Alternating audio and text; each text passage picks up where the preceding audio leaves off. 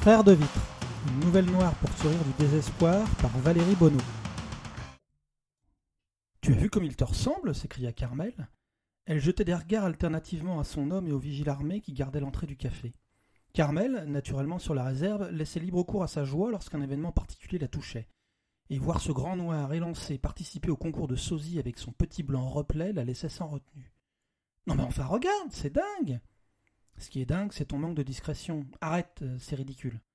Mais Carmel, longue à démarrer lorsqu'elle était lancée, connaissait peu de freins. Son enthousiasme n'acceptait pas les bornes, l'arbitraire ou les bonnes manières. Elle fixa théâtralement son Xavier de Marie, puis plus dramatiquement encore le vigile. Je te jure, on dirait des jumeaux. Xavier, fatigué, contrarié, énervé maintenant, ne comprenait pas l'attitude de son ami, encore moins son insistance. On part en Haïti parce que ça fait dix ans que je n'ai pas vu ma famille, avait-elle décidé. Xavier, noyé dans les problèmes d'argent, de travail, avait hésité. Utiliser cet ultimatum bien anodin pour tout quitter, tout recommencer, seul? Et pourquoi faire? Partout où il allait, il s'emmenait. Et dans son aveuglement, il restait lucide sur l'obstacle, lui, ou plutôt son rapport à ce qu'il était. Tout abandonner n'aurait rien arrangé. Xavier aurait pu modifier subtilement, jour après jour, sa vie, son regard sur lui, les autres. Pourtant, joueur dans l'âme, alors qu'il ne jouait jamais, il voulait tout changer ou rien, faire sauter la banque, rien de moins. Mais jamais, lorsqu'il accepta de suivre Carmel, il n'avait imaginé qu'elle se moquerait en le comparant à ce Goliath noir. Comment pouvons-nous être sosis Il est noir. Les grands yeux rouges de Carmel le dévisagèrent avec, sinon du mépris, du moins une douloureuse surprise. Depuis dix ans que nous nous aimons, c'est la première fois que je t'entends prononcer un truc raciste. Xavier, raciste? La flèche transperça une bulle de colère et une autre de honte. Colère de se faire rabrouer après s'être fait railler, et honte car il sentait au fond de lui que sa remarque, qu'il n'avait pas voulu stigmatisante, portait en elle, sur le ton qui l'avait émise, un racisme horriblement quelconque. Un noir ne peut pas ressembler à un blanc. Je ne dis pas que je suis plus beau, je ne, je ne me place pas au-dessus, alors arrête avec ton racisme. Sans argument, il avait laissé la colère prendre le pas sur la honte. Carmel ignora son changement d'humeur. Oh, ça va, si on peut plus plaisanter, mais je t'assure, observe mieux le monsieur, je suis fasciné. Le vigile leur sourit, enfin, il sourit à Carmel, comme tous les hommes encore en âge de bander souriaient à Carmel. Elle restait, pour Xavier, la plus belle femme de la planète, sans équivalence ni sosie. Pourtant, depuis qu'il avait mis les pieds en Haïti, il se surprenait, lui qui regardait peu les autres femmes, à tourner la tête dans tous les sens. Par dizaines, il avait vu des Haïtiennes sinon aussi magnifiques que Carmel, du moins portant dans les yeux, dans le visage, un petit quelque chose qui lui rappelait son amour, perturbant. Le vigile donc leur sourit. Carmel rayonna en retour, comme elle rayonnait toujours.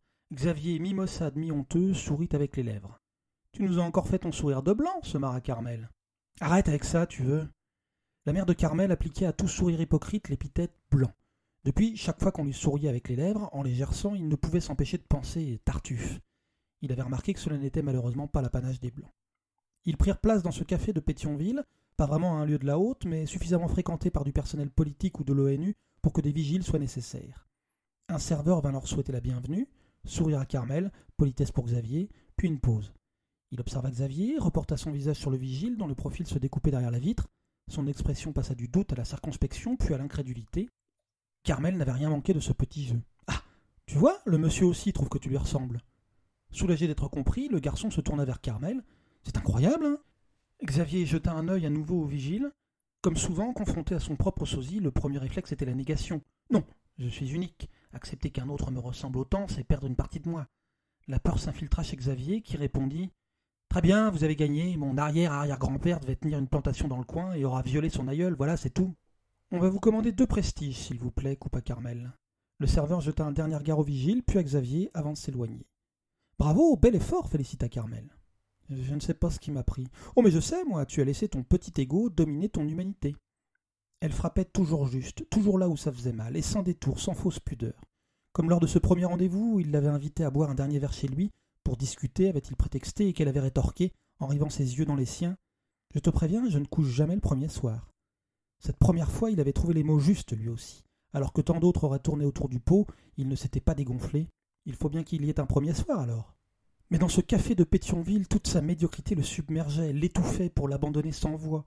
Comment pouvait-il se comporter aussi mal, de manière aussi peu conforme à l'image qu'il avait de lui? Il offrait son dos à la vitre, mais l'envie de se retourner le brûlait. Qui suis-je Que suis-je si j'agis en fonction de ce que les autres me font? Qui suis-je si je laisse mes émotions me trahir, trahir ce que je suis? La discussion, d'abord légère, prenait un tour nuageux, pesant, poisseux. Les prestiges arrivèrent.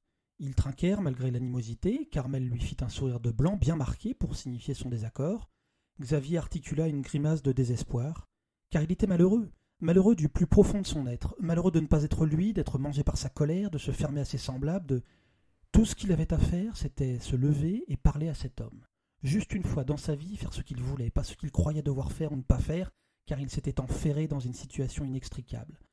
Juste une fois, trouver la force, le courage, encore que ce ne soit pas les bons termes, de faire ce que doit. Que peut-il t'arriver de pire que de continuer à vivre avec cette chape de plomb que tu construis jour après jour? Il se leva, la prestige à la main, sortit et se planta en face du vigile. Bonjour, je m'appelle Xavier. Sonne, lui répondit l'homme en saisissant fermement la main tendue. Vous avez remarqué? Remarqué quoi sans qui sonne Qu'on se ressemble comme deux gouttes d'eau? Julson plissa les yeux, d'incrédulité, s'arrêta en constatant que son vis-à-vis était sérieux. Il pivota pour qu'ils s'observent dans une partie de la vitre qui reflétait leur image. Ils étaient là, un grand et un petit, un noir et un blanc, un trentenaire et un presque cinquantenaire, aussi dissemblables que possible, et dans cette vitre qui retournait leur silhouette, leurs traits, ils sourirent. Tous les deux, du même sourire entier, sans lèvres gercées, un sourire qui venait du cœur sans passer par le cerveau. Et chacun constata que la joie de l'autre prenait du même endroit, de la même pose de sincérité. Ils accentuèrent encore leur sourire, qui devint rire, qui devint sang et irrigua leur corps et leur âme.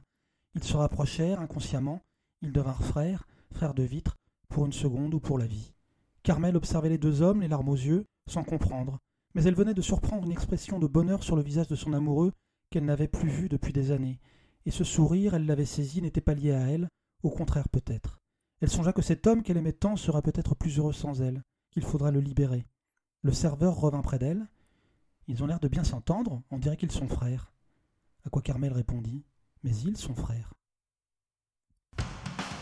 Si cette nouvelle noire pour sourire du désespoir vous a plu, vous pouvez en retrouver d'autres sur mon site valeriebonon.com. A bientôt